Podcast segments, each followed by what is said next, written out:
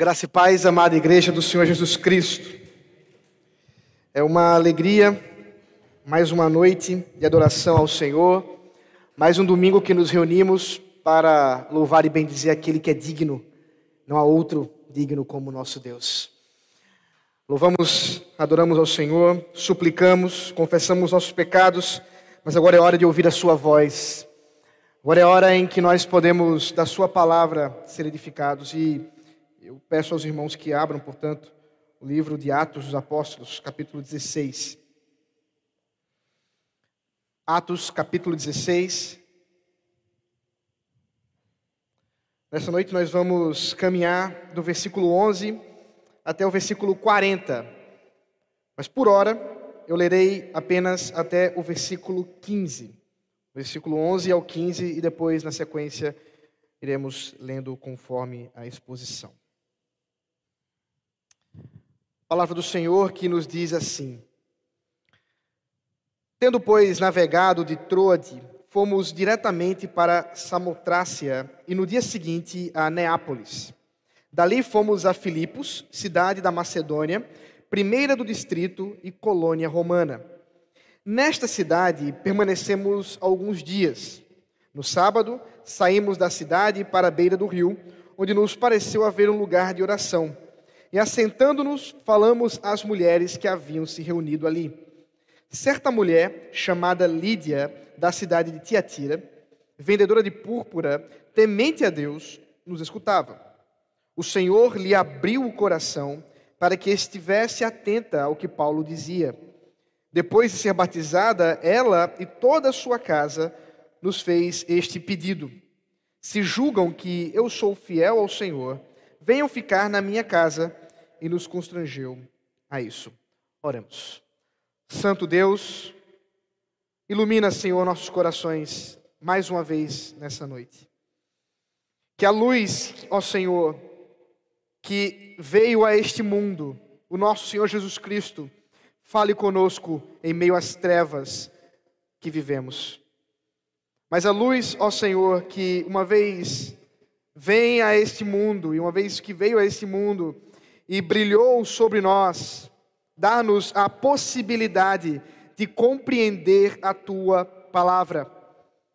E é por isso, Senhor, que suplicamos que venhas a nós, pelo teu Santo Espírito, e fale conosco, para a tua glória. Em nome de Jesus Cristo. Amém. Amados, no século XVIII, uh, nós tivemos um grande movimento conhecido, pelo menos aqueles que já deram uma visitada nas aulas de história, de iluminismo. Esse movimento se propôs a chamar a era da qual eles pertenciam de Era das Luzes. E o motivo, diziam eles, não era outro senão que no passado, nos tempos antigos, as pessoas estavam em trevas, obscurecidas, especialmente pelos entraves da religiosidade, da, do obscurantismo da religião.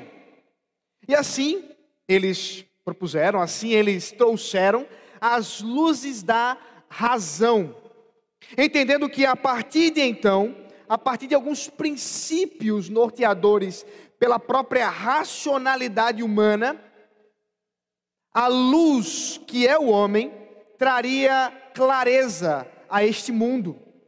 Isso desembocou naquilo que nós conhecemos como Revolução Francesa, que deu origem a pelo menos três princípios muito conhecidos, especialmente porque deram, a, a, fizeram muita influência em nosso país, especialmente nas revoluções ah, mineiras e também até mesmo está estampado de uma certa forma na nossa bandeira. Os três princípios são igualdade, fraternidade e liberdade. E sobre esses três princípios, eles acreditavam, a sociedade estaria no caminho certo. Estaria finalmente a ponto de um milagre revolucionário, o milagre da ciência, o milagre da razão. E dentre aqueles que ali estavam e que acreditaram nisso, um deles falou algo que há uma certa disputa sobre quem teria dito isso, que é curioso. Ele disse o seguinte: os homens nunca estarão livres até que o último rei seja estrangulado com as entranhas do último sacerdote.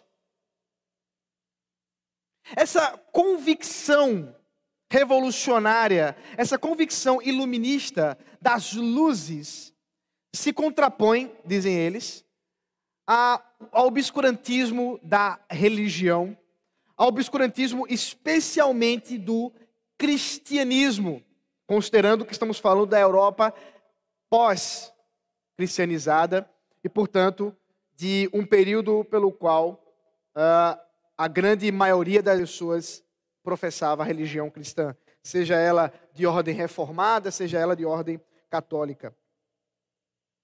O que é curioso, queridos irmãos, é que todos esses princípios iluministas, com tanta prepotência iluminadora, não trouxe a solução bendita para a nossa sociedade. E sem me deter muito nos aspectos históricos, é só nós olharmos para pelo menos duas guerras mundiais que se sucederam em decorrência dessas revoluções científicas e da própria situação que nos encontramos hoje, com uma derrocada moral absurda, onde as pessoas abandonaram basicamente os princípios morais cristãos para adotar uma visão de mundo extremamente subjetiva, individualista, consumista e, é claro, idólatra com relação à ciência. E é o que estamos vendo hoje. Vocês devem ouvir isso todos os dias. E se você é um daqueles que gosta de zerar os jornais da noite ou os jornais da semana, você certamente ouve coisas como tipo os especialistas e os cientistas a cada 30 segundos ou talvez. Estes, dizem eles, são os salvadores da nossa sociedade. Mas, queridos, nós observamos aqui, no texto que acabamos de ler, uma sociedade muito parecida com essa que nós estamos vivendo.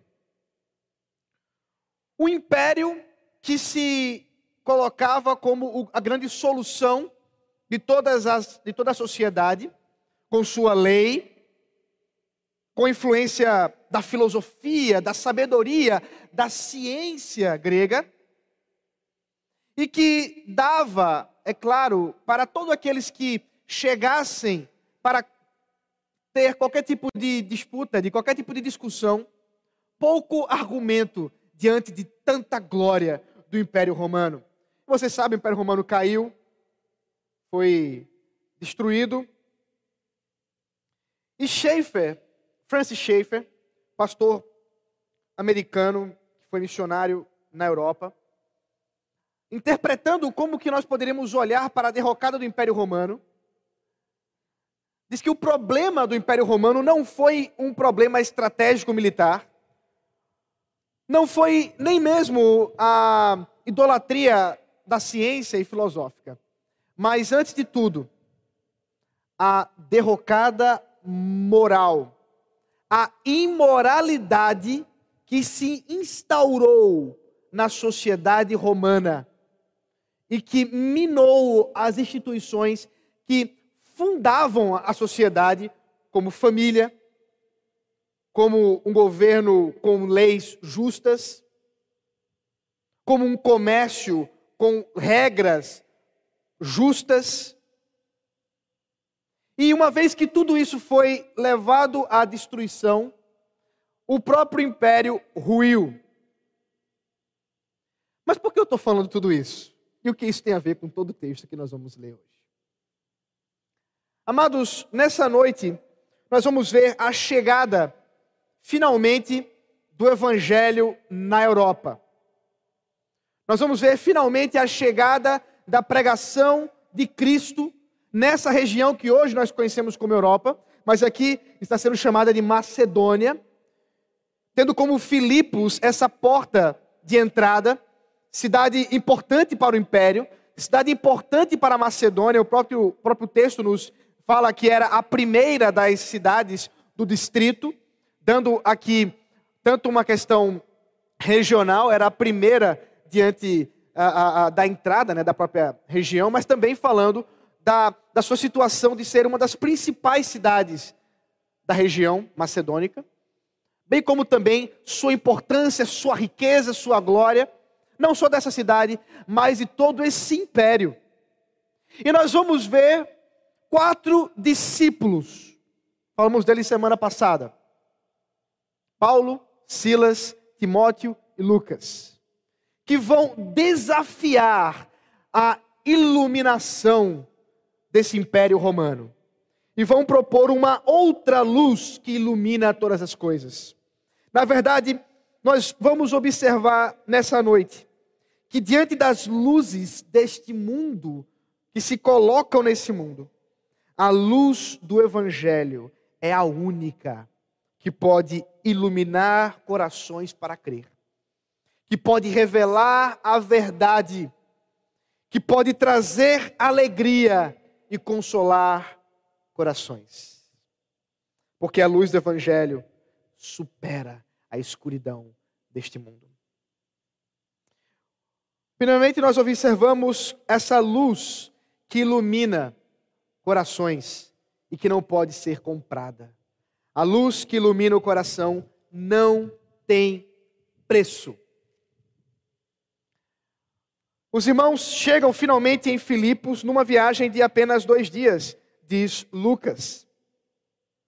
Uma viagem que se esperaria cinco dias, ocorre em apenas dois, não por outro motivo senão que os ventos os, levava, os levavam para lá porque Deus os havia enviado para lá. Os irmãos lembram na semana passada que eles estão indo para a Macedônia por causa de uma visão que o apóstolo Paulo teve, uma visão de um homem que dizia: "Passa a Macedônia e ajuda-nos". E agora eles estão fiados nessa visão, sabendo que o próprio Deus assim fez, para convencê-los a deixar de lado a Ásia que estavam propondo evangelizar mas agora caminhando finalmente para a Europa, para a Macedônia. E lá finalmente chegam eles, duas cidades que mencionamos,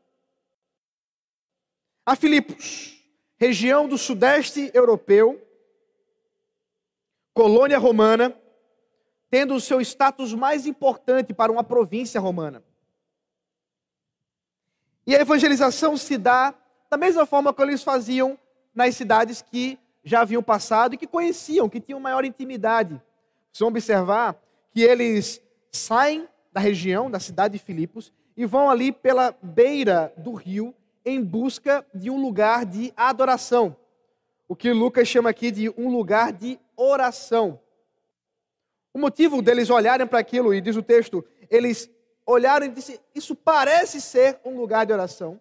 É que eles não conheciam aquela região, não era uma região da qual eles estavam com intimidade, mas eles sabiam que precisavam ter essa ponte. Vamos, vamos primeiro evangelizar os judeus.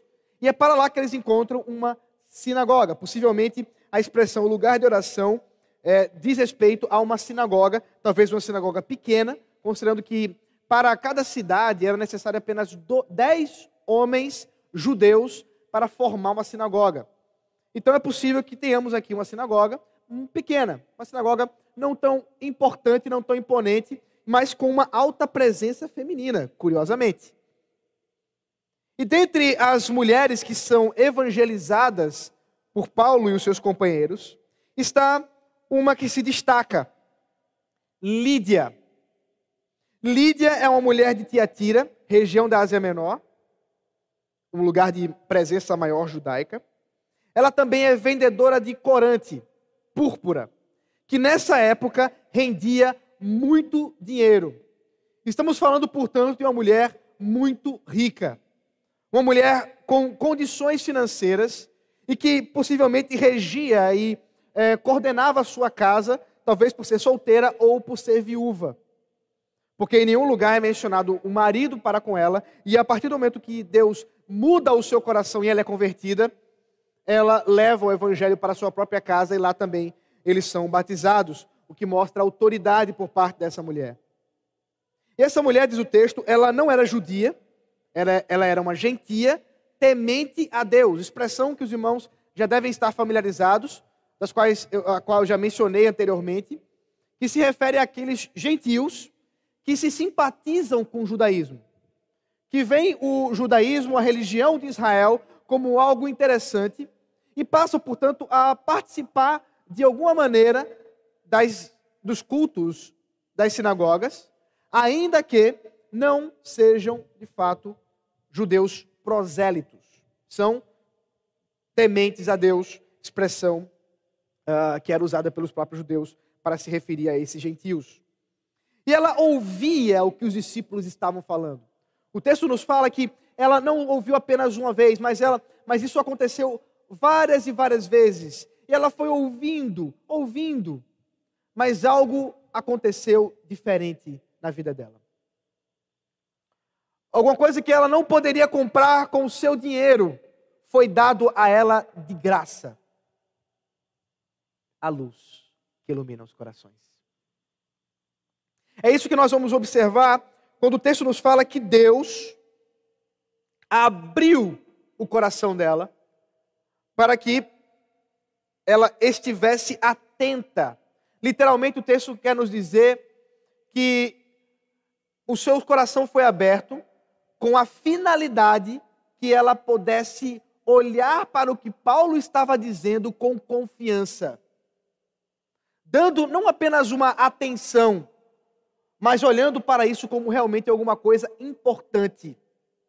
A ponto do texto nos dizer que por causa disso ela foi batizada. Em outras palavras, estamos falando de que uma vez que o coração dela foi aberto, iluminado pelo poder do Espírito Santo, ela creu e foi batizada. Ela creu naquilo que Paulo dizia. Ela creu na palavra da exposição daquilo que Paulo estava trazendo. Aqui nós vemos essa ação sobrenatural de Deus agindo antes da resposta do homem em dizer: Eu aceito essa mensagem. Eu aceito essa verdade. Mas antes, uma operação sobrenatural do Espírito Santo, fazendo com que ela cresça, mas não só ela, diz o texto, toda a sua casa, toda a sua família creu e foi batizada. Como alguém que foi transformado, como alguém que acaba de conhecer a palavra do Senhor, essa mulher e sua casa passam a pedir aos discípulos que não corram dali, que fiquem, venham para sua casa e ela hospeda, mostrando inclusive mais uma vez essa questão das posses dela, com condições inclusive de hospedar quatro homens do nada, tinha que ter condições financeiras para isso. E ela traz então esses homens para sua casa para que eles pudessem ensiná-los, para que eles pudessem falar da palavra do Senhor. E é interessante ver como Deus age de maneira maravilhosa para plantar essa igreja em Filipos. Essa é a primeira igreja da Europa. Essa é a primeira igreja da Macedônia. Uma igreja na casa de uma irmã. Deus agindo de maneira maravilhosa conduzindo com que toda a sua família, seus servos, estivessem convertidos, transformados pelo Senhor. Essa irmã, com todas as suas posses, com toda a sua riqueza, recebeu da graça, ou de graça, o que não poderia pagar, o que qualquer dinheiro do mundo jamais poderia ser suficiente a salvação. O texto continua e agora nos fala, a partir do versículo 16, de uma luz que revela a verdade que liberta. Veja comigo a história. Aconteceu que, indo nós para o lugar de oração, veio ao nosso encontro uma jovem possuída de espírito adivinhador, a qual, adivinhando, dava grande lucro aos seus donos. Seguindo a Paulo e a nós, gritava dizendo: Estes homens são servos do Deus Altíssimo e anunciam a vocês o caminho da salvação. Isso se repetiu por muitos dias. Então Paulo, já indignado, voltando-se, disse ao Espírito: Em nome de Jesus Cristo, eu ordeno que você saia dela. E na mesma hora, o Espírito saiu. Quando os donos da jovem viram que se havia desfeito a esperança do lucro, agarraram Paulo e Silas e os arrastaram para a praça, à presença das autoridades. E, levando-os aos magistrados, disseram: Estes homens, sendo judeus, perturbam a nossa cidade, propagando costumes que não podemos aceitar nem praticar, porque somos romanos. Então a multidão se levantou unida contra eles, e os magistrados, rasgando-lhes as roupas, mandaram açoitá-los com varas. E depois de lhes darem muitos açoites, os lançaram na prisão, ordenando ao carcereiro que os guardasse com toda a segurança. Este, recebendo tal ordem, levou-os para o cárcere interior e prendeu os pés deles no tronco.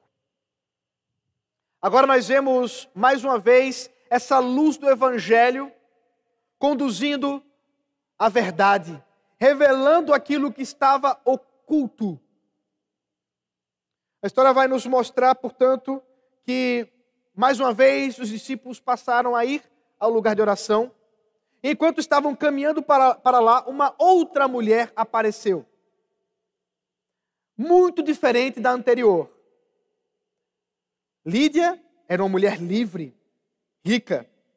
Agora estamos falando de uma outra mulher, escrava, que era usada pelos seus senhores para lhes dar lucro através de um espírito, literalmente, de serpente. O texto nos fala aqui de um poder advindo de um oráculo profético da, da casa de Apolo. E aqui deixa eu explicar rapidamente essa questão mítica da religião grega. Apolo era o deus da luz, o deus do sol, o deus da verdade. Por quê? Porque diz a história que ele era um guerreiro bárbaro que numa determinada era e época venceu a serpente, o dragão, que podia interpretar através de fumaça o futuro. E ali, onde houve essa batalha mítica, instaurou-se o templo chamado de Delfos. Templo muito famoso na história grega, templo muito famoso nesse período ainda neotestamentário, onde as profetisas, e eram mulheres, por causa da serpente, recebiam da parte de Apolo esse espírito de serpente, esse, espírito de adivinhação que revelava a verdade a respeito do futuro. E essa escrava era uma mulher que tinha esse espírito de serpente, que tinha esse espírito de adivinhação. E ela passa a aborrecer o apóstolo Paulo e os seus amigos ela passa a perturbar a paz deles, uma vez que, diz o texto, por muitas vezes ficava a dizer: Aí estão os servos do Deus Altíssimo. E eles estão falando um caminho da salvação. E a perturbação de Paulo não se dá simplesmente porque havia uma mulher falando alguma coisa qualquer, mas porque ela detinha autoridade revelacional para aquela sociedade. Ela era uma profetisa. E aquilo que ela estava dizendo, aquilo que ela proferia a respeito deles, tomado como verdade para aquele povo, faria uma má compreensão daquilo que eles estavam fazendo ali. Porque eles não estavam propondo um caminho para a salvação. E nem falando a respeito de um Deus altíssimo, um Deus que fosse importante para eles. Mas o único Deus da verdade e o único caminho para a salvação. E isso foi perturbador. Porque a partir do momento que Paulo percebe o problema, com o poder do Espírito Santo, ele expulsa esse espírito de adivinhação daquela jovem, daquela escrava. E veja a ênfase de Lucas em dizer que, a partir do momento que ele diz, em nome de Jesus eu ordeno que você saia dela, falando com o Espírito. E na mesma hora, o Espírito saiu. Nós estamos vendo aqui, queridos, uma batalha épica entre os poderes deste mundo, entre as autoridades daquela sociedade, que diz respeito especialmente a toda expectativa de verdade que havia por parte dessa profetisa que adivinhava. Imagino que ela dava lucro, muito dinheiro para os seus donos. E a verdade que liberta. E a verdadeira luz desse mundo. E para quando o evangelho chega, a luz do evangelho não entra em disputa com luzeiros pequenos, porque ela tudo ofusca. A própria experiência do apóstolo Paulo nos lembra disso. Lembra que Paulo, quando se encontrou com Jesus Cristo, naquele dia de sol alto, ele viu uma luz que lhe cegou em pleno meio-dia, que ofuscou os seus olhos diante do sol mais forte do dia. Queridos, essa luz que ilumina expulsou e libertou essa jovem. Expulsou o espírito e libertou essa jovem. Mas é claro, os seus senhores não ficaram satisfeitos com isso. O texto nos fala que, a partir do momento que Paulo ordenou que o espírito saísse, e o espírito saiu, eles viram sair a esperança deles junto com isso. É interessante observar que a expectativa, a esperança desses homens estava no lucro que aquela mulher dava a eles. Enquanto eles abusavam dela, enquanto eles se aproveitavam dela, em nenhum momento o texto nos fala é, dos detalhes do que aconteceu com ela especificamente, se ela foi transformada, se ela tornou-se discípula, nós não temos os detalhes, mas sabemos da reação dos seus donos. Esses homens se revoltaram contra os discípulos e passaram a acusá-los diante dos magistrados, diante das autoridades, que eles estavam perturbando a ordem da cidade. E a desculpa que eles dão é que a sociedade deles tinha costumes com os quais os costumes que eles estavam trazendo não se adequavam. Nós podemos imaginar quais eram os costumes. Uma vez que Paulo, Silas, Timóteo e Lucas estavam trazendo o caminho da salvação e o único Deus, diante de uma cultura politeísta, diante de um povo que acreditava em muitos deuses e que para eles não havia apenas um Deus, mas vários. Isso era um discurso extremamente uh, ofensivo. Era um discurso de ódio para aquela sociedade. É por isso que nós vamos ver que eles se revoltam diante disso. Dizem, olha, eles estão falando coisas e nós somos romanos, somos romanos, não podemos adotar esse tipo de prática. Queridos, os romanos se orgulhavam de ter uma cultura extremamente tolerante. Toleravam todos os tipos de religião. Mas aqui está uma intolerável. Porque é exclusivista. Porque propõe o único caminho para a salvação. Porque propõe um único Senhor, o nosso Senhor Jesus Cristo. E é por isso que eles convencem não só as autoridades, mas a multidão, que se revolta contra os discípulos e agora se junta contra eles. As autoridades decidem, portanto, açoitá-los, rasgando-lhes as vestes publicamente, num ato de humilhação pública e também de dor, de tortura. Eles eram, eles foram açoitados e, por fim, trancafiados, aprisionados com cuidados especiais. Mas não se não confunda, não é cuidados especiais como muitas vezes acontece com políticos nossos que vão para certos presídios para tomar champanhe e comer queijo, não. Os cuidados especiais aqui é que eles deveriam ir para o interior da prisão, portanto, o lugar de mais difícil acesso, e fossem amarrados seus pés no tronco. O que não só daria desconforto para qualquer um que estivesse ali, mas também impossibilitaria fuga. Essa é a situação que esses homens se encontram. E o carcereiro obedece, os amarra ali com um tronco. Aqui está a luz que brilha e que revela a verdade. Aqui estão os discípulos presos por causa disso. Mas eles não vão ficar assim. Continue comigo a leitura do texto. Versículo 25. Por volta da meia-noite, Paulo e Silas oravam e cantavam louvores a Deus. E os demais companheiros de prisão escutavam. De repente, sobreveio tamanho terremoto que sacudiu os alicerces da prisão. Todas as portas se abriram e as correntes de todos os presos se soltaram.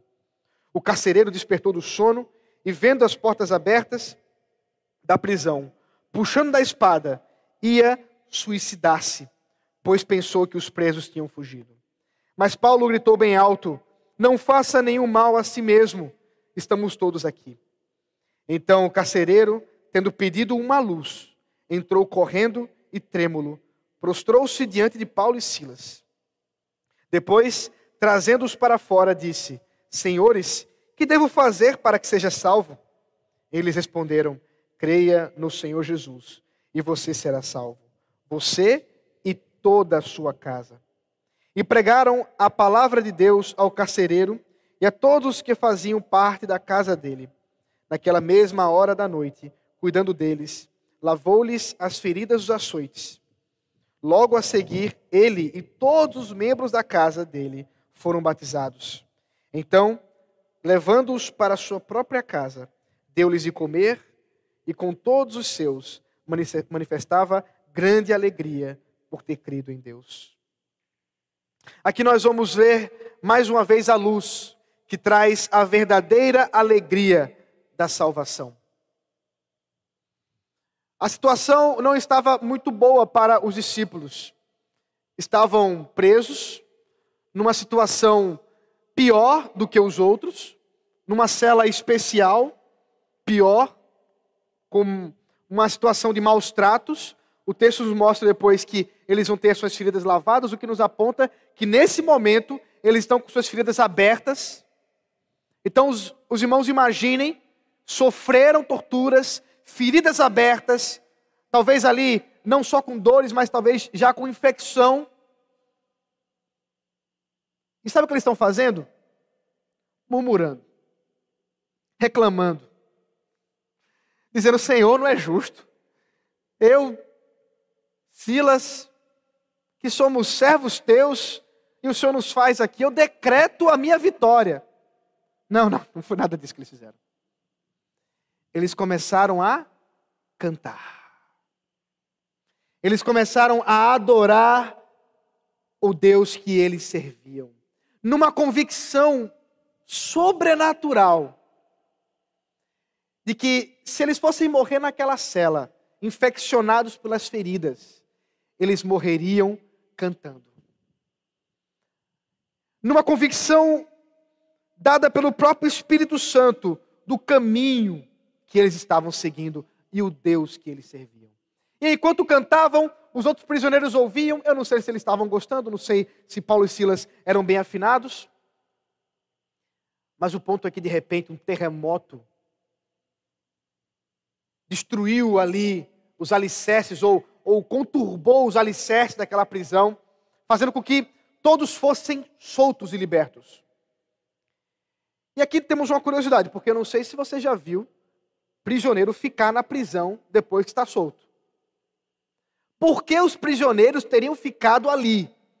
E talvez a explicação se dá porque estavam ouvindo Paulo e Silas cantar antes do terremoto e associaram o poder sobrenatural que causou aquele terremoto com os cânticos que eles estavam cantando.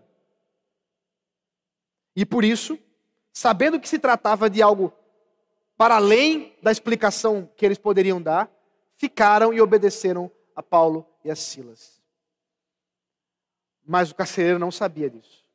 Estava escuro, nós podemos imaginar que por causa do terremoto as, as tochas se apagaram, não havia luz, e o carcereiro, ao conseguir observar, talvez com o reflexo da lua, que as portas da prisão estavam abertas, ele estava dormindo. Toma a decisão desesperada de acabar com sua vida, porque percebe que não há mais esperança para ele. Porque essa seria a sua sentença, uma vez que os prisioneiros fugiram. Mas Paulo grita: não faça mal consigo nós estamos aqui. E é interessante observar que o carcereiro pede luz. Paulo trará luz, não só para que ele veja que eles estão ali, mas pela pregação do evangelho, aquele homem verá a luz que ele nunca mais verá outra igual. E ali está o carcereiro diante dos prisioneiros e ele se ajoelha diante de Paulo e Silas, reconhecendo que o que se trata daquele momento não é algo natural. Alguma coisa estava acontecendo da qual ele não entendia, mas ele sabia, tem a ver com salvação. O motivo é a pergunta. Aquela pergunta mais importante que nós podemos fazer na nossa vida. Ele pergunta para Paulo e Silas: Senhores, o que devo fazer para que seja salvo? Era essa a pergunta que precisava ser feita. Era essa a pergunta que eles queriam ouvir. E a resposta é simples: creia no Senhor Jesus e você será salvo. Não só você, mas toda a sua casa. A luz que ilumina os homens, a luz que ilumina os corações, a luz que revela a verdade, também, traz salvação. Creia no Senhor Jesus. Essa resposta de Paulo diz respeito a uma decisão muito séria que o carcereiro teria que tomar para si. Para ele havia muitos senhores. Primeiro, o imperador, o Kyrios, imperador. Depois, os muitos deuses do panteão. Mas aqui está Paulo dizendo: só há um Senhor. Só há um digno de ser chamado Kyrios. É Ele, o Senhor Jesus Cristo. Ele é o Salvador. É através dele que podemos ser salvos. Ele fica tão maravilhado com tudo que ouve, que pede para que os discípulos fiquem na sua casa para lhe ensinar mais. Ele roga para que eles, para que eles preguem a palavra na sua casa. Talvez pensando que minha esposa tem que ouvir essa história. Meus filhos precisam ouvir isso. Os meus empregados precisam ouvir isso. E ele os leva para a sua casa, onde ali eles pregam o evangelho e toda a casa é batizada. Todos ali são transformados e creem o texto nos fala que houve grande alegria por terem crido em Deus. A alegria que não pode ser comprada, a alegria que não pode ser encontrada em outro lugar senão em Jesus Cristo, através da Sua palavra pregada. Eles ficam ali, são alimentados. O texto nos fala que ele também dá comida àqueles homens, os hospeda. Então aqui nós temos a segunda igreja de Filipos. A primeira na casa de Lídia, e agora a segunda igreja presbiteriana de Filipos, que fica aqui na casa do carcereiro. Talvez ele tenha sido o primeiro presbítero, né? E que beleza ver não só a ação do Espírito Santo em transformar pessoas, mas também famílias. Observe, observe a ênfase do texto. Duas famílias foram convertidas como um todo. Perceba a importância dessa instituição criada pelo próprio Deus, fundada na palavra do Senhor, e aqui transformada pelo poder do Espírito Santo. Perceba que quando nós falamos dos ataques que a nossa sociedade hoje vivencia à família, nós estamos falando de alguma coisa muito cara para Deus. Uma coisa muito importante para o Evangelho. É por isso que nós cremos que a aliança, o pacto que Deus faz conosco, não faz apenas conosco, mas também faz por causa de nós aos nossos filhos. E não é à toa que nós acreditamos que os nossos filhos pertencem a esse pacto. E vocês sabem o quanto eu me entristeço e o quanto eu lamento por nós não termos crianças aqui hoje. Por nós, por nós não poder, podermos ouvir o barulhinho dos bebês, os gritos das crianças, por nós não podermos vê-las com vida aqui. Porque o Evangelho diz respeito às famílias. E o nosso culto realmente não fica completo, porque as famílias não estão todas aqui. Mas aqui nós observamos, portanto, essa ênfase do texto com a respeito às famílias e a conversão, a transformação dada à família, a importância que Deus dá a isso. E por fim, versículo 35 ao 40, termina a história de hoje nos falando sobre a luz que anima e consola em meio a lutas e trevas. Quando amanheceu, os magistrados enviaram oficiais de justiça com a seguinte ordem para o carcereiro: Põe aqueles homens em liberdade. Então o carcereiro comunicou isso a Paulo, dizendo: Os magistrados ordenaram que vocês fossem postos em liberdade. Portanto, vocês podem sair. Vão em paz. Paulo, porém, lhes disse: sem ter havido processo formal contra nós, nos açoitaram publicamente e nos jogaram na cadeia, sendo nós cidadãos romanos. Querem agora nos mandar embora sem maior alarde? Nada disso. Pelo contrário, que eles venham e pessoalmente nos ponham em liberdade. Os oficiais de justiça comunicaram isso aos magistrados. Quando estes souberam que Paulo e Silas eram cidadãos romanos, ficaram com medo. Então foram até eles e lhes pediram desculpas. E relaxando-lhes a prisão, pediram que se retirassem da cidade. Tendo saído da prisão, Paulo e Silas dirigiram-se para a casa de Lídia e, vendo os irmãos, os animaram, depois partiram. Queridos, o final dessa história é muito interessante, porque ela mostra um apóstolo Paulo que até agora estava muito tranquilo com relação a tudo o que estava acontecendo com ele. Mas agora parece que ele está meio revoltado. Parece que ele resolveu reivindicar os seus direitos. Por que ele estaria fazendo isso? Essas autoridades da cidade, esses homens que governavam a cidade, não se dignam nem mesmo de ir até a prisão, uma vez que foram eles que enviaram Paulo e Silas para lá, para libertá-los. Mandam representantes, oficiais de justiça, como diz aqui o texto. Mas Paulo não aceita que isso aconteça. Paulo não aceita esse tipo de recomendação. Mas por que Paulo resolve revelar que é romano agora, ele e Silas? Por que não tivesse feito antes, em meio àquela turba confusão, e teria inclusive evitado os açoites? A motivação me parece, irmãos, é a preocupação que esse irmão tem, Paulo, em ao sair da cidade, aqueles que ficaram e foram convertidos serem perseguidos por aqueles mesmos homens que os levaram à prisão. E Paulo, portanto, de maneira muito estratégica, resolve demonstrar que esses homens, essas autoridades, esses magistrados agora estão na mão de Paulo, porque se ele os denunciasse, eles seriam cobrados porque quebraram a lei pelo menos umas três vezes.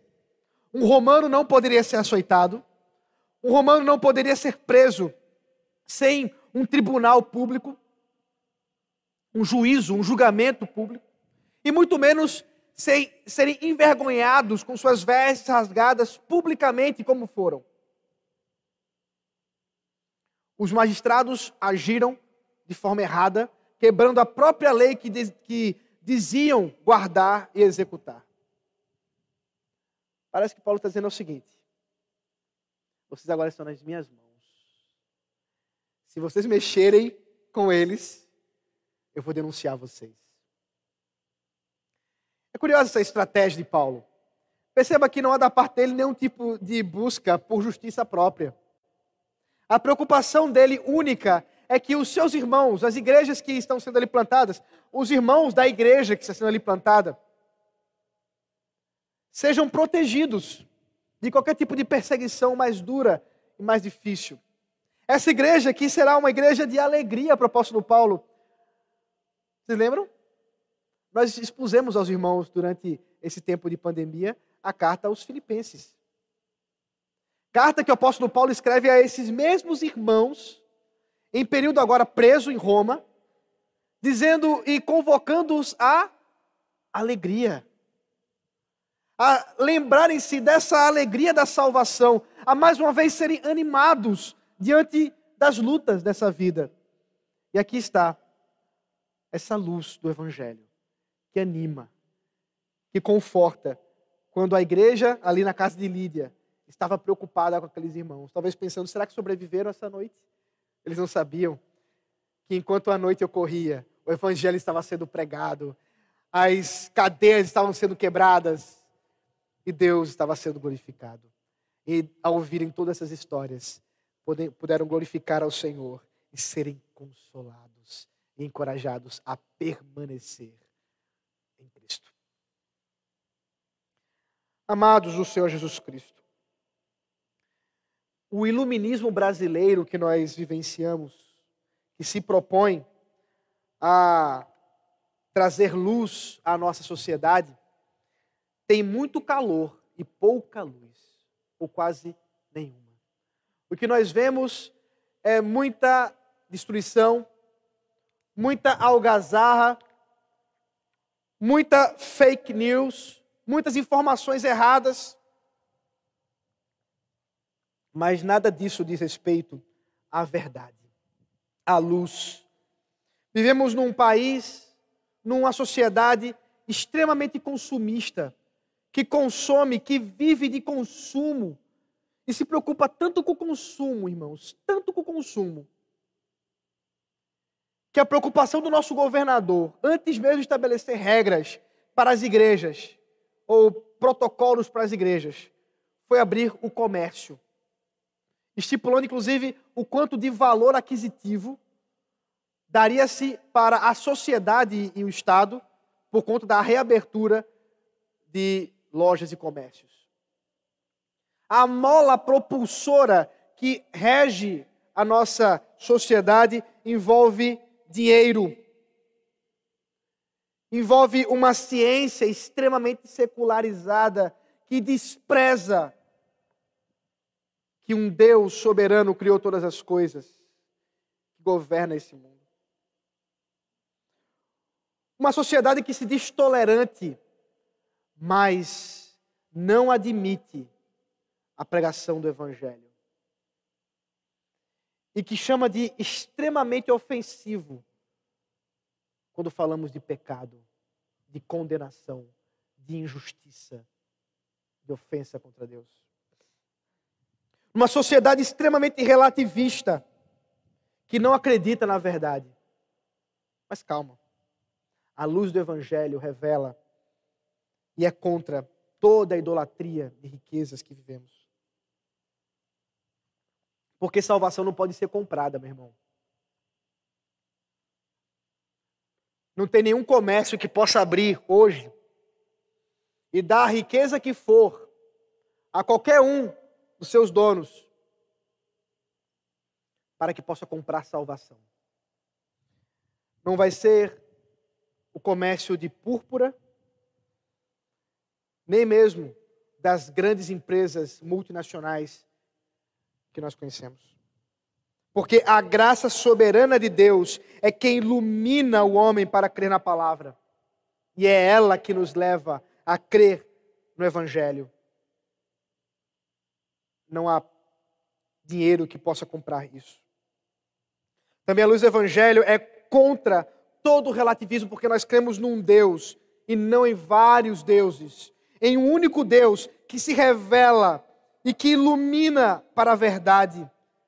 E diante dele não há outra verdade, só há uma. Ele é a verdade. É a luz do evangelho também contra todo o desespero. O carcereiro estava a ponto de matar-se. E qualquer um de nós que estejamos vivenciando desesperos quais forem, inclusive a ponto de tentarmos contra a nossa própria vida, somos chamados a ouvir a voz do apóstolo Paulo que diz: Não faça mal nenhum. Diferente dele, a resposta é, é: Porque eu estou aqui, diz o Senhor. Porque o Senhor está conosco não há desesperança, não há desespero, não há a perda qual, total da, da nossa, do nossos projetos, dos nossos planos, porque os planos dele são muito maiores que os nossos. Assim a palavra de Cristo dispersa todas as trevas do coração, meu irmão. E a alegria de podermos ver a salvação em sabermos que tudo isso se dá, creia, serás salvo. Creia e serás salvo. O chamado nosso hoje é para crer. Crer na palavra da esperança e sermos animados e encorajados por um Deus que cuida da igreja. Cuidou no passado, cuida hoje. Cuida de nós. E nós não vamos ser vencidos porque aquele que venceu na cruz, ele venceu em nosso lugar e temos redenção. Luz que ilumina todo homem, luz que brilha e que não pode ser ofuscada. Glória a Deus que nos dá a salvação. Oremos. Santo Deus, maravilhoso Pai, seja bendito eternamente, Senhor, diante de todas as lutas que podemos passar. Ó Senhor, diante das trevas que vivenciamos, o Senhor é a luz que brilha e que se contrapõe a qualquer proposta humana de iluminação, qualquer proposta humana de verdade, porque tu és a verdade. Ó Deus, que a tua verdade brilhe em nós e que possamos proclamar, ó Senhor, a tua verdade nesse mundo tenebroso de trevas, para a tua glória, ó Pai. Em nome de Jesus Cristo. Amém. Amados, vamos ficar em pé. Vamos responder a palavra do Senhor. Vamos cantar a Deus. Vamos juntos cantar a canção dos Filipenses. É um cântico novo, nunca foi cantado aqui. Nunca foi cantado, então os irmãos. Na IPCC, né? Vale salientar. É, os irmãos, talvez aí na, no, primeiro, no começo vão ter certa dificuldade, mas a música não é difícil. Acredito que todos nós podemos cantar juntos, respondendo a essa palavra que foi levada aos filipenses, mas também a nós é levada hoje.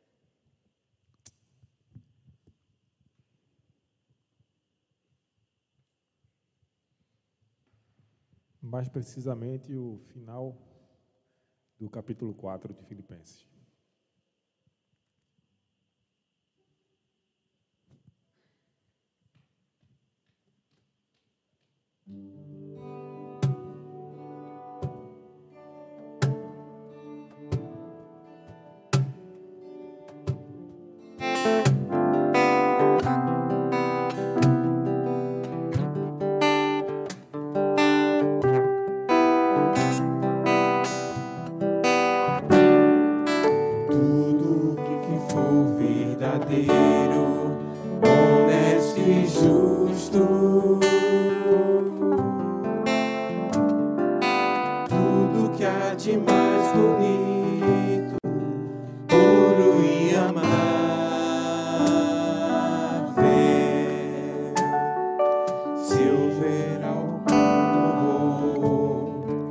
Houver virtude,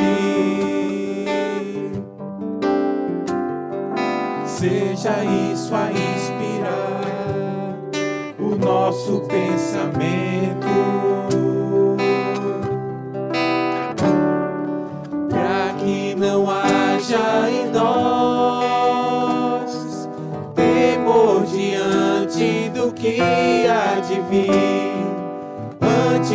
Tudo, lembramos diante de Deus nossas vidas estão. E assim não haja em nós temor diante do que há de vir. A paz que só Deus nos pode dar, sempre há de nos guardar Jesus.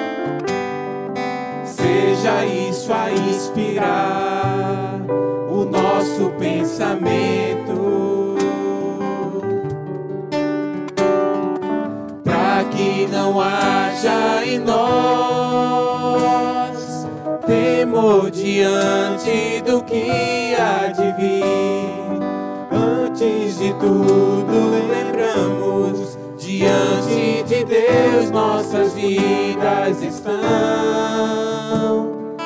E assim não haja em nós temor diante do que há de vir. A paz que só Deus nos pode dar, sempre há de nos guardar em Cristo Jesus.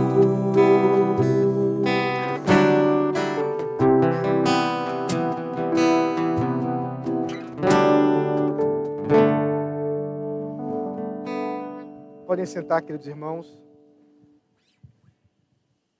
Esse é um momento muito especial para nós. Estamos há três meses sem celebrar a ceia do Senhor. E nessa noite nós teremos o privilégio de fazer isso. Aquilo que nossos irmãos que estão participando agora da transmissão não podem fazer, mas se Deus assim permitir, farão em breve. Quero convidar o reverendo Rodrigo para vir comigo também. E também os nossos presbíteros que estão presentes podem vir aqui à frente. Eu vou adiantar a instrução e depois a instrução higiênica para depois eu fazer a instrução da ceia. São duas instruções hoje. Temos um terceiro elemento da, da ceia. Ah, a primeira coisa é que nós vamos higienizar as mãos dos nossos presbíteros.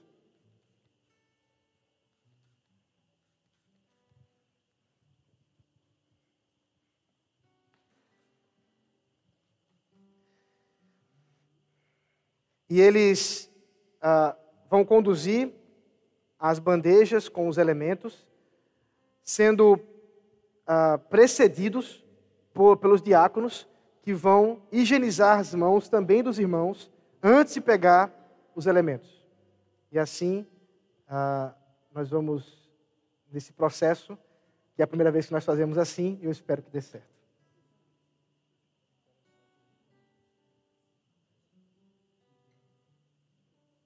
É, os irmãos que forem participar, no momento propício, eu vou pedir que eles fiquem em pé para que os presbíteros possam identificar aqueles que vão participar da comunhão e assim nós vamos proceder dessa forma. Tá certo, irmãos? Agora vamos para a Escritura. 1 Coríntios, capítulo 11, verso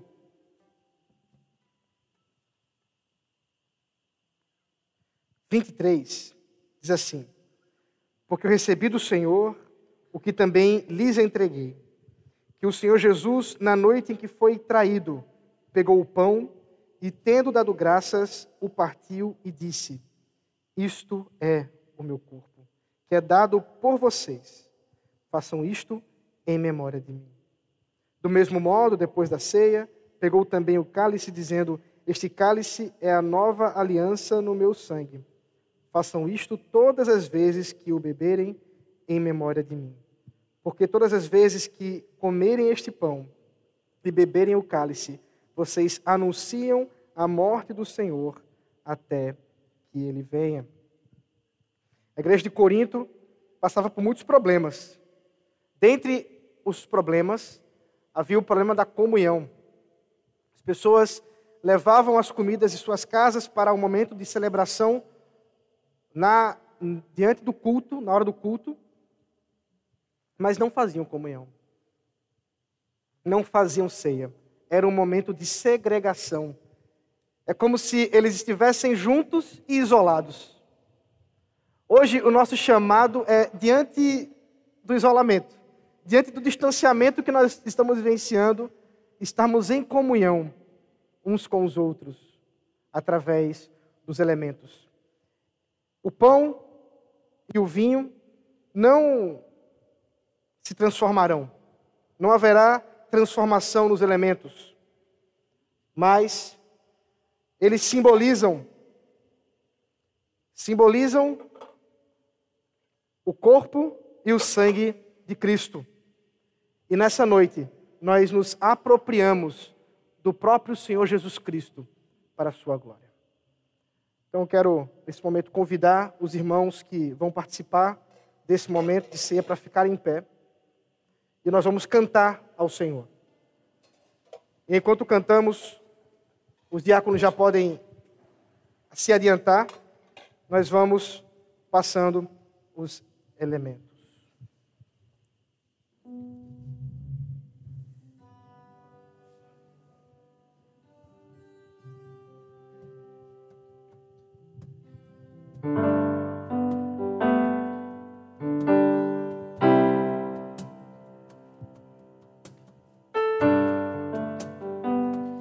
Estou sem